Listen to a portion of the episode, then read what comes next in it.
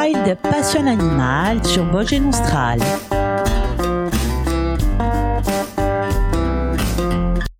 Nous voilà dans le dernier épisode de cette série de trois émissions sur le balbuzard pêcheur. Les deux premières émissions nous ont permis de comment le reconnaître des autres rapaces, de mieux comprendre son mode de vie ainsi que son alimentation. Dans ce dernier volet, nous parlerons des menaces qui pèsent sur cette espèce. Bienvenue dans Wild Passion Animal. Autrefois, commun sur les rivières et en français, le balbuzard a disparu de la France continentale au début du XXe siècle. Il n'a jamais disparu de Corse, mais seulement quatre couples y étaient présents en 1974. Depuis lors, grâce au statut de protection dont jouissent les rapaces depuis une vingtaine d'années et grâce aux actions de protection spécifiques, les effectifs du balbuzard progressent lentement. Les populations augmentent également un peu partout en Europe. Alors, pourquoi le balbuzard pêcheur a-t-il été persécuté? Sa réputation de voleur de poissons et de pilleur d'étangs a valu au balbuzard bien des ennuis. C'est la classification de cette espèce en gibier nuisible par la loi du 7 mai 1883, ainsi que l'attribution d'une prime par tête abattue qui a eu raison de la population de France continentale. Comme euh, tous les autres rapaces, il a subi des persécutions de la part des pisciculteurs, des pêcheurs, des chasseurs mais aussi des collectionneurs d'œufs. Aux destructions directes euh, par tir, piégeage et destruction des nids s'est ajoutée la contamination de la chaîne alimentaire par les pesticides. Compte tenu de la faible densité de ces populations et de la grande facilité de destruction de cette espèce, air euh, bien en vue, euh, vol lent, la disparition des populations nicheuses a été totale en France continentale, tout comme dans les pays voisins. Grande-Bretagne, Allemagne, Belgique, Italie et Suisse. Il faut donc rester prudent car les menaces demeurent. Alors quelles sont ces menaces? Si le balbuzard pêcheur connaît, euh, comme tout être vivant, des menaces naturelles, le plus grand danger reste pour lui l'activité humaine. Nous allons donc voir un petit peu les menaces liées directement à l'homme. Donc c'est euh, la destruction directe passe par la persécution, les tirs, le piégeage, les destructions de nids, les collectionneurs d'œufs, qui ont largement contribué à la raréfaction du balbuzard et à la disparition des nicheurs français. Ces destructions directes ont baissé de façon significative, mais subsistent encore ponctuellement. Les dérangements. Alors, les balbuzards européens sont très sensibles aux dérangements humains exploitation forestière, photographe peu prudent, tourisme, navigation en période de reproduction. Car les persécutions dont ils ont fait l'objet pendant des siècles ont sélectionné les individus les plus craintifs à l'égard de l'homme. Or, si des adultes dérangés quittent le nid, les œufs et les jeunes exposés quelques heures au froid ou au soleil peuvent être victimes de prédateurs collision avec les installations humaines. Alors la collision et l'électrocution avec les lignes électriques est devenue une des principales causes de mortalité. La pollution. Pesticides et autres polluants peuvent produire les effets négatifs sur la reproduction du balbuzard. Abandon des lignes de pêche.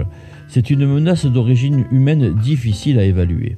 Le danger provient surtout des poissons euh, pêchés ayant brisé leurs lignes qui représentent euh, les proies faciles. Les oiseaux peuvent euh, s'étrangler, s'amêler dans les fils de pêche, se blesser avec la meçon ou avaler des plombs. Limitation des sites disponibles de reproduction par la présence humaine. Après, il y a aussi les menaces naturelles. On note euh, des cas de prédation occasionnelle sur des œufs par des corvidés ou des goélands. Ces cas surviennent lorsque les adultes ne défendent pas le nid soit en raison de leur manque d'expérience, soit parce qu'ils sont contraints de quitter le nid dérangé par une présence humaine. La martre, commune en milieu boisé, peut également détruire une nichée de balbuzards. Les intempéries, pluies et températures basses peuvent entraîner des échecs de nidification, notamment en cas de dérangement anthropique. En Amérique du Nord, le balbuzard subit régulièrement le parasitisme du pigargue à queue blanche avec lequel il est en compétition pour la nourriture, le pigargue pouvant lui ravir ses proies. Le grand-duc peut être un prédateur occasionnel ainsi que le raton laveur.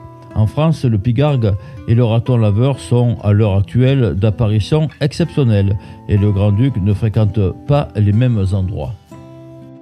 Effectifs et répartition, nous allons parler en premier des effectifs de la Corse et ensuite nous parlerons de ceux de la France continentale. En Corse, les oiseaux se répartissent sur la côte occidentale où ils furent relégués durant le XXe siècle. Le nord-ouest de l'île ne fut jamais déserté et constitua le dernier refuge de l'espèce durant les années 1970. Aucun changement n'a été noté dans la répartition de la population reproductrice depuis la décennie de 1990. Depuis le début des années 90, donc l'effectif des balbuzards pêcheurs en Corse a connu une légère augmentation. 20 couples étaient reproducteurs en 1993 et 29 en 2009. On constate que la productivité moyenne des couples nicheurs en Corse est moindre entre 1990 et 1995 qu'entre 1977 et 1989. Cette diminution imputable à l'augmentation de la densité des couples. Cette évolution est cependant assez chaotique, comme le montre l'accident démographique de 1996 et 1997. La forte variabilité annuelle observée s'explique par la saturation des sites disponibles et la compétition intraspécifique qui en résulte. En ce qui concerne la face euh, continentale, le balbuzard se répartit en deux principaux sites de la région centre, la forêt d'Orléans 45 et la forêt de Chambord 41. D'autres départements de la région centre sont fréquentés en période de reproduction, dont euh, l'Indre-et-Loire et le Cher. Des reproductions isolées sont régulièrement observées depuis quelques années. En Île-de-France, un couple s'est installé dans un site protégé où il s'est reproduit avec plus ou moins de succès depuis 2005. En Lorraine, c'est en 2007 qu'un couple s'est d'abord installé, menant des jeunes à l'envol à partir de 2009. La situation a bien évolué en trois couples installés en 2017, amenant chacun trois jeunes à l'envol. Les couples ont notamment pu s'installer grâce à des plateformes construites par l'ONF et l'association Loana. Dans les Landes, des oiseaux sont régulièrement notés en halte migratoire et parfois en période de nidification. Les observations en période de migration donc sont communes sur tout le territoire. Imouvrini Vajiuban, elle fait du pain. Donc, juste après cette courte pause musicale, nous parlerons des airs artificiels, des effectifs et de son statut. Imouvrini Vajiuban.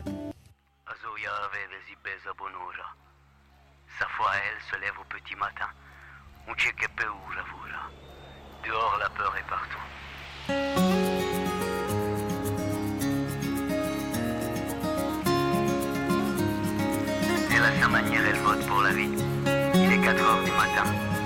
Una donna già un bone. Che fa? Pain. O tempo s'appronta solane. Qui so quattro ore di mone. Eppure traita da vere vordone. Una donna face un bone.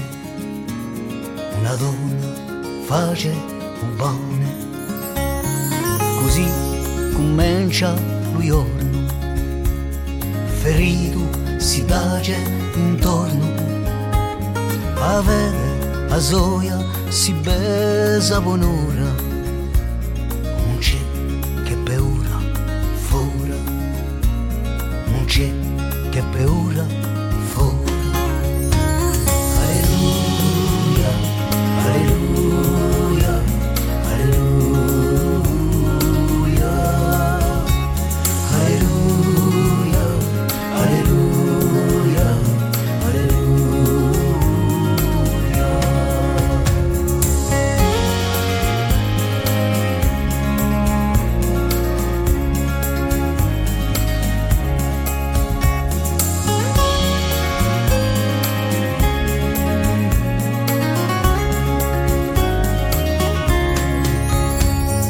Azuia, a lotta splende, a vita chi mai si rende, e come se l'anime fermava un'usane, geste come fontane, geste come fontane. A viso ispriccia un verano, segreto è nato un rano l'amore, il rigore e recemo.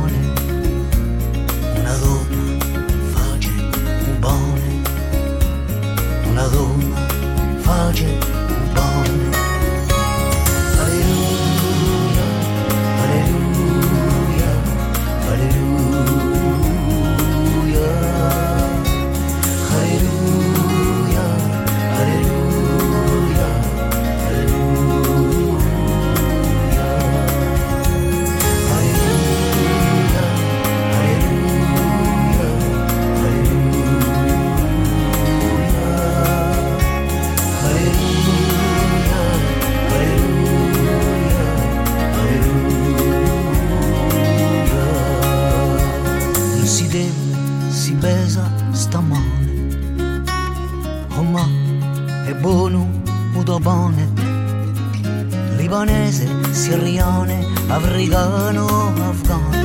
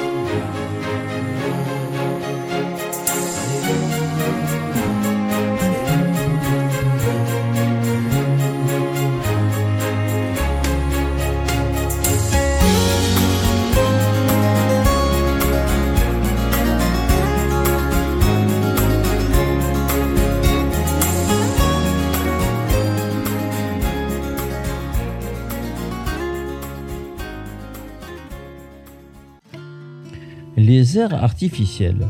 L'aire du Balbuzard est un édifice imposant. Sa construction et son emplacement sont déterminants pour la réussite de la nidification. Pour encourager les oiseaux à coloniser de nouveaux milieux et fixer des couples, des aires artificielles leur sont proposées. Les jeunes oiseaux qui nichent pour la première fois préfèrent souvent s'installer sur une ancienne aire inoccupée. D'autres, ne trouvant pas de site favorable pour installer leur aire, diffèrent leur reproduction. La construction d'une aire artificielle encourage donc une partie de la population estivante à nicher, et notamment les jeunes oiseaux qui, inexpérimentés, arrivent souvent trop tard pour trouver une aire disponible. De plus, le balbuzard niche en colonie lâche. La présence d'oiseaux et d'air euh, sur un site joue un rôle pour retenir les oiseaux de passage. Les balbuzards répugnent à coloniser des sites où l'espèce n'est pas déjà présente. C'est l'attraction intraspécifique. La présence de plusieurs aires sur un site leurre les oiseaux qui s'y installent plus facilement. En forêt d'Orléans, la mise à disposition d'aires artificielles a contribué à retenir des balbuzards allemands et a eu un impact positif sur la reproduction. Pour euh, choisir l'emplacement optimal de l'aire, qui doit convenir aux exigences écologiques de l'espèce et évaluer la qualité du milieu environnant, les aires artificielles sont installées suite à une expertise. Alors les expertises, c'est quoi?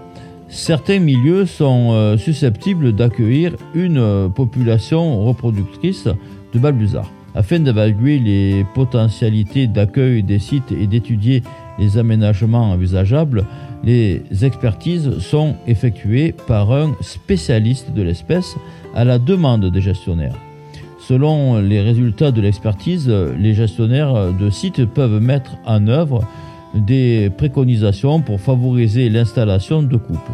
Pose d'air artificiel, maintien d'arbres propices, limitation des dérangements, etc. Donc les prospections. En France, le balbuzard fréquente de nombreux sites en période de migration. Il est beaucoup plus rare en période de reproduction de mai à juillet.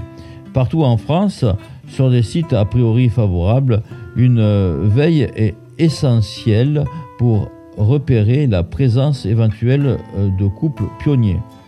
Une fiche type d'observation est disponible pour signaler de telles observations. L'amélioration des connaissances est une priorité du plan national d'action.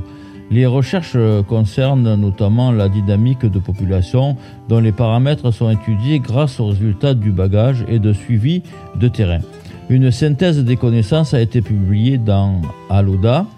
D'autres recherches sont en cours, pilotées par le Muséum des sciences naturelles d'Orléans et portent sur l'écotoxicologie et le régime alimentaire. Si vous voulez retrouver plus ample d'informations donc sur les recherches de euh, du, Muséum de, des sciences naturelles d'Orléans.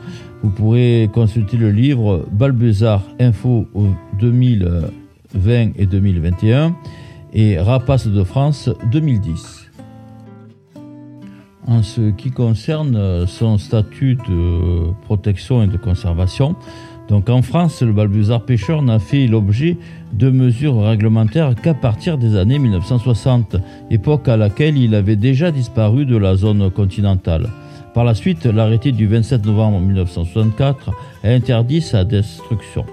L'arrêté ministériel du 24 janvier 1972 interdit la chasse de tous les rapaces diurnes et nocturnes en France, qui inclut donc le balbuzard pêcheur. La loi du 10 juillet 1976, arrêté d'application du 17 avril 1981, protège tous les rapaces. La destruction des oiseaux, des œufs et des nids est interdite, ainsi que leur transport, leur vente, leur naturalisation. L'arrêté ministériel du 29 octobre 2009 liste le balbuzard pêcheur parmi les oiseaux protégés sur l'ensemble du territoire et fixe les modalités de sa protection. Tout manquement à ces règles est passible de sanctions pénales. Au niveau européen, le balbuzard pêcheur bénéficie de différents statuts de protection. Il figure à l'annexe 1 de la directive Oiseaux, directive européenne 79 CE de 1979, mise à jour par la directive 2009-147 CE du 30 novembre 2009 concernant la conservation des oiseaux sauvages. Cette directive européenne s'applique à tous les États membres de la communauté depuis le 6 avril 1981. Elle vise à assurer la protection de toutes les espèces d'oiseaux désignées en annexe 1 de la directive, espèces bénéficiant de mesures spéciales de conservation, en particulier en ce qui concerne leur habitat. Elle permet de la désignation de zones de protection spéciales qui sont destinées à renforcer le réseau Natura 2000. Il figure également à l'annexe 3 de la Convention de Berne de 1979 qui a pour objet d'assurer la conservation au niveau européen de la flore et de la faune sauvage et de leur habitat naturel, notamment des espèces et des habitats dont les conservations nécessitent la coopération de plusieurs États. De plus, en tant qu'espèce migratrice, il figure à l'annexe 2 de la Convention de Bonn de 1982 qui lui accorde un statut de protection à l'échelle mondiale. Comme l'ensemble des espèces de faune et de flore sauvages menacées d'extinction, il est protégé par la Convention de Washington, Convention sur le commerce international des espèces de faune et de flore sauvages menacées d'extinction. C'est le CITES de 1973. C'est un accord international entre États qui a pour but de veiller à ce que le commerce international des spécimens d'animaux et de plantes sauvages ne menace pas la survie des espèces auxquelles ils appartiennent. Enfin, il est concerné par la Convention de Barcelone sur la protection du milieu marin et du littoral de la Méditerranée de 1995. Le balbuzard pêcheur est classé en catégorie LC ce qui veut dire préoccupation, mineure sur les listes rouges de l'UICN, Union internationale pour la conservation de la nature au niveau mondial et européen. En France métropolitaine, la population nicheuse de Balbuzard est toujours considérée comme vulnérable dans la liste rouge de l'UICN de 2016, avec moins de 250 couples reproducteurs, mais avec une tendance à l'accroissement des effectifs. Notre émission touche à sa fin.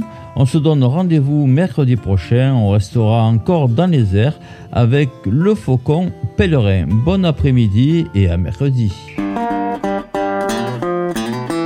Wild Passion Animal sur.